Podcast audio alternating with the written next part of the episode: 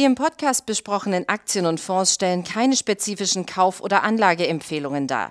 Die Moderatoren oder der Verlag haften nicht für etwaige Verluste, die aufgrund der Umsetzung der Gedanken oder Ideen entstehen. Hallo und herzlich willkommen zum Podcast. Heute dabei Börsenbank Jochen Kauber, finde ich richtig cool dass du kurzfristig angesprungen bist. Jochen. Unglaublich, dass ich von dir die Einladung bekommen habe, Flo. Freue ich mich natürlich ja. sehr. Kurz zu mir, Florian Zöllner vom Aktionär Hotstock Report, Depot 2030. Und ich glaube, wir beide haben ja so ein bisschen väterlicherseits, so ein bisschen Benzin im Blut vererbt, kann man schon mal sagen. Das ist schon mal die Gemeinsamkeit und freue mich, dass wir heute mal über die Autobranche sprechen, weil es gibt ja wie immer viel zu erzählen, gerade auch bei Tesla mal wieder. Jetzt musst du es aber noch auflösen, ne? wenn du den Zuschauern schon sagst, Mensch, wir beide Benzin im Blut. Dein Dad hat früher Autos verkauft? Nee. Kein Rennfahrer, genau, Auto verkauft und so weiter. Welche Marke, Flo? Unter anderem BMW, aber Ford auch. Ich Deiner, glaube ich, eher Audi und VW. Ja, Seit, VW. Seitdem ich fünf bin, quasi bin ich in einer gewissen Art und Weise natürlich mit diesen Marken also ganz speziell darfst verbunden. du gar keinen Tesla fahren, oder? Dürfen schon. Alles erlaubt heutzutage. Ja, Tesla ist ja die große Glaubensfrage.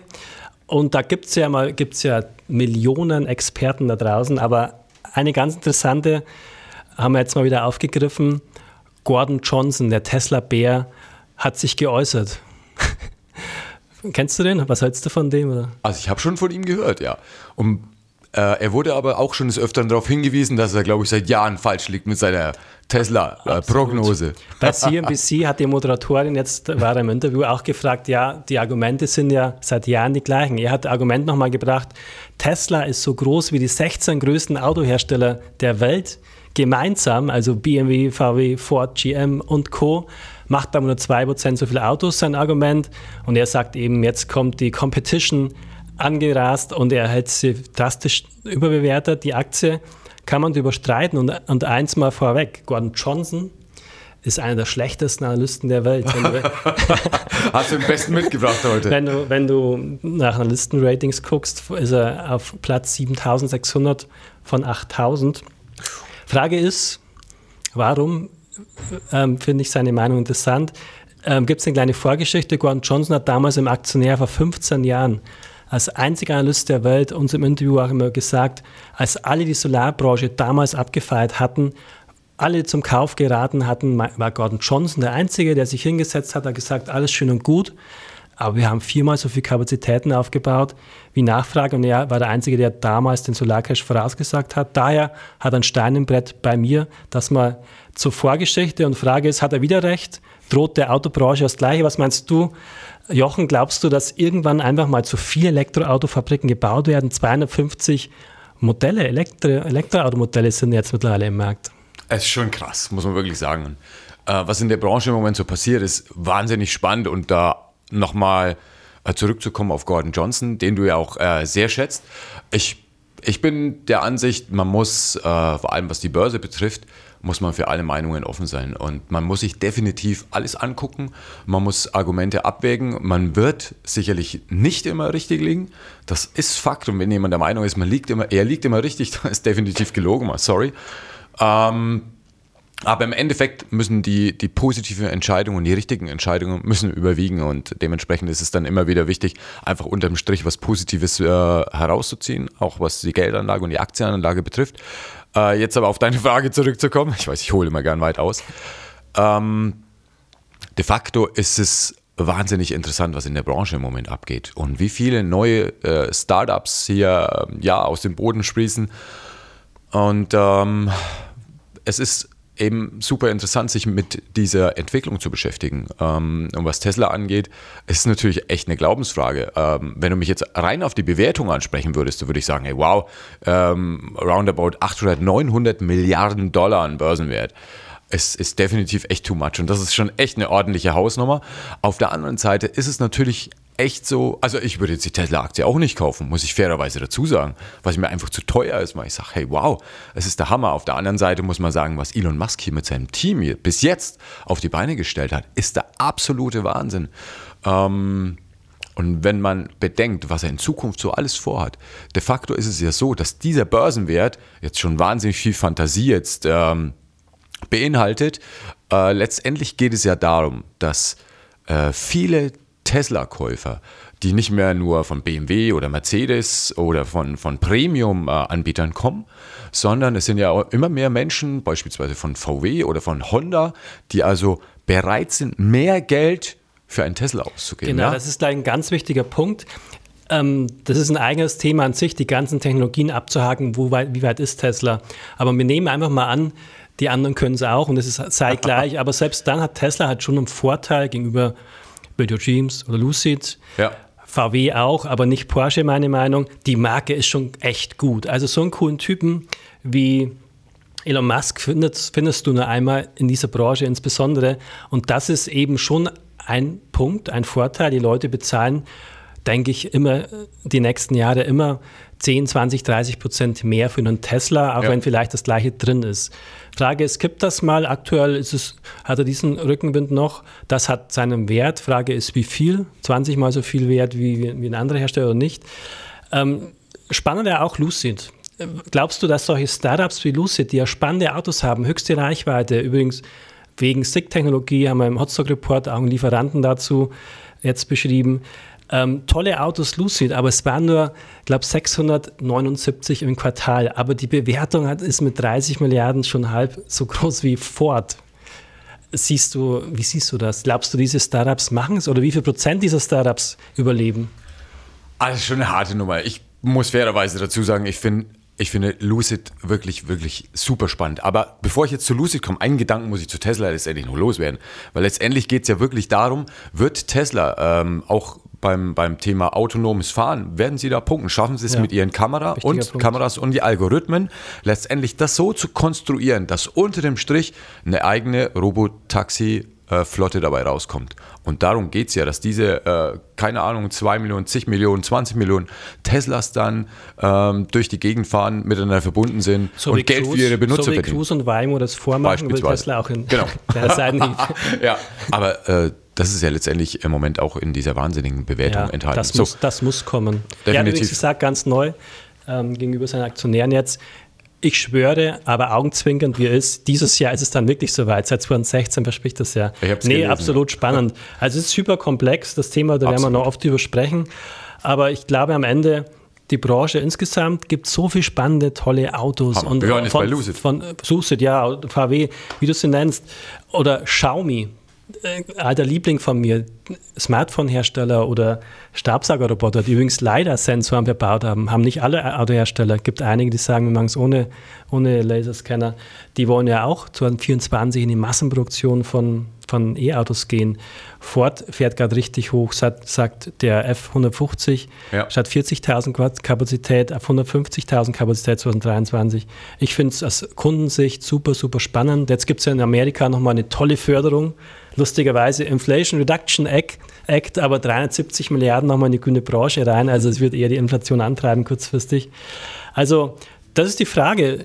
Wie schätzt du das ein? Wie lange das doch positive Umfeld gerade für Elektroautos weiter? Geht das noch drei, vier, fünf Jahre? Also langfristig wird es ohnehin wachsen, klar. Aber ich kenne es eben aus der Solarbranche.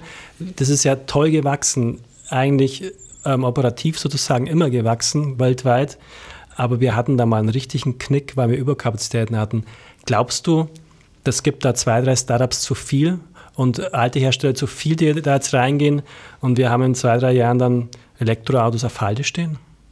Ich glaube nicht unbedingt, dass wir jetzt Elektroautos vielleicht auf Halde stehen haben. Also die, die Nachfrage ist ungebrochen und äh, die Nachfrage ist definitiv da. Und es gibt sehr viele neue, interessante, hochinteressante Player ähm, innerhalb der Branche. Und ich glaube eher, dass ein paar alte, also Oldschool Automobilhersteller einfach mal äh, definitiv pleite gehen werden. Und ähm, das ist einfach so der Lauf der Zeit. Viele haben letztendlich den, den Swing hin zum Elektroauto verpennt oder haben jetzt Modelle, wo du einfach selber sagst, no wow, also die würde ich sicherlich nicht fahren oder das, dieses Modell würde ich mir sicherlich nicht in die Garage stellen, äh, weil es einfach nicht schön ist. A, B, sind die Fahreigenschaften nicht besonders gut, Batterie nicht besonders gut. Das heißt, du hast keine in einer gewissen Art und Weise Alleinstellungsmerkmale. Also Stellantis hat für mich hier auch den ein oder anderen oder das ein oder andere Brand. äh, wo ich sage, wo ich der Meinung bin, also das hat definitiv äh, keine Überlebensfähigkeit. Ja, das bin ich auch skeptisch. Ich glaube, da ja. werden sich dann die, die Brands durchsetzen. Das wird entscheiden. Das ist eigentlich ein ziemlich einfacher Ansatz, den kann jeder selber einschätzen, ja. ähm, weil am Ende äh, entscheidet der Kunde an der Kasse oder im Autohaus oder online ja künftig am Brand. Wie du schon sagst, Stellantis hat jetzt übrigens im ersten Halbjahr ähm, über 100.000 Elektroautos verkauft in Europa, ist da vorne dabei, aber ich bin da auch eher skeptisch bei solchen, die in der Masse eher arbeiten. Was, was VW dann eher rettet, sind natürlich Porsche, Lamborghini, das auf jeden Fall. Und übrigens auch super interessant finde ich ja, gab es ja schon öfters das Gerücht, weil Samsung Electronics, die die Smartphones bauen, jetzt immer mehr faltbare, die haben ja ihre Schwester Samsung STI, die machen ja Batterien für BMW Elektroautos. Und jetzt, das Gerücht gab es schon, jetzt ganz frisch aus, aufgewärmt aus Korea jüngst, dass man glaubt, wenn Apple mit einem Apple Car kommt 2025, wie du das siehst, ob das kommt, dann kommt Samsung auch mit dem Auto. Dann haben wir nochmal zwei Giganten, die hier reingehen. Ja, Sony kommt ja ohnehin. Ich finde das ja super, super interessant aus Kundensicht, aber da wird es halt schon einen krassen Verdrängungswettbewerb geben und ich glaube, ja, wir werden ein paar alte ausscheiden, aber auch ganz viele neue. Klassischerweise bei Startups bleiben 10, 20 Prozent übrig. Absolut. Also es gibt super spannende Startups, die du eben schon mal angesprochen hast. Ob es jetzt, ja, ähm, ich finde immer NIO beispielsweise, die Chinesen hat man am Anfang völlig unterschätzt. Ähm, die haben viele ähm, Oldschool-Automobilhersteller, die hatten die sicherlich überhaupt nicht auf der Rechnung, dass die Chinesen es irgendwann mal schaffen werden. Beispiel BYD jetzt komplett Elektroautohersteller sind oder NIO, ähm, Xiaopeng. Dann gibt es noch den einen oder anderen äh, spannenden, du hast eben schon mal angesprochen, ähm, dass vielleicht auch äh, Samsung hier kommen könnte. Apple ja, man muss schon fairerweise dazu sagen, der Markteintritt, wenn der dann 2024 vielleicht kommen sollte, was ja immer noch ein Gerücht ist, äh, ist es schon wahnsinnig spät. Aber wenn es jemand schaffen kann, in so einer hart umkämpften Branche jetzt schon diese Rückstände oder diesen Rückstand letztendlich noch aufzuholen zu, sei es jetzt beispielsweise Tesla, die absolute Trendsetter sind, ähm, den Rückstand aufzuholen und hier ein Brand aufzubauen, dann könnte es sicherlich Apple sein, aber das wäre dann schon sicherlich ein hartes Stück Arbeit, da brauchen wir überhaupt nicht drüber diskutieren. Absolut, nee, richtig, richtig spannend das Ganze. Ich würde ja trotzdem tendieren, derzeit, nachdem wir diesen Hype hatten, auch an der Börse und bei vielen Startups, die alle in die Börse gesenkt sind, dass ich da mal einen Tick vorsichtiger werde weil wir in einigen Regionen, in den USA zwar jetzt Förderung, Boost nochmal kriegen, aber in anderen Regionen Förderung jetzt aus Spargründen schon eher zurückgeschraubt wird. Also ich würde derzeit tatsächlich auch in der PO 2030 Solar vorziehen. Ich weiß nicht, wie du das siehst, zur Solarbranche, hast du eine Meinung? Oder?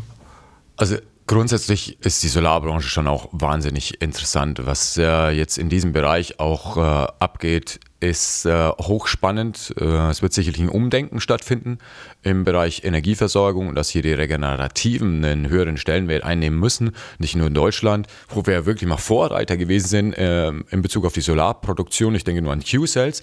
Und dann haben wir das so leichtfertig hergegeben. Ähm, das finde ich wahnsinnig schade und das hätte eigentlich nicht passieren dürfen. Ähm, Im Bereich Elektromobilität ähnliche Entwicklung. Hier sind wieder ähm, Tesla beispielsweise als Trendsetter. Dann haben wir die Chinesen und ähm, das ist auch so ein, so ein ähm, Teil, dass beispielsweise Volkswagen oder auch Mercedes und BMW irgendwie in einer gewissen Art und Weise le recht leichtfertig aus der Hand gegeben haben, da einfach ganz vorne mit dabei zu sein. Einfach, ja, ich finde es ein bisschen überheblich, vielleicht auch auf die ganze Geschichte reagiert. Ja, und jetzt muss man irgendwie schon gucken, dass man diesen Rückstand ähm, wieder wettmachen kann. Jetzt auch VW mit, mit neuem Chef haben wir beide ja auch schon drüber diskutiert. BMW ist so ein bisschen noch im Niemandsland, wo ich sage, okay, äh, gehe ich ins Geschäft, da bekomme ich irgendwie alles. Ich bekomme Verbrenner, ich bekomme Hybriden, ich bekomme Elektro, aber kein einziges Modell hat ein besonderes Alleinstellungsmerkmal. Da sage ich ja, so what, wo will BMW eigentlich hin? Da hast du Mercedes, die jetzt sagen, okay, ich möchte es unbedingt Luxus.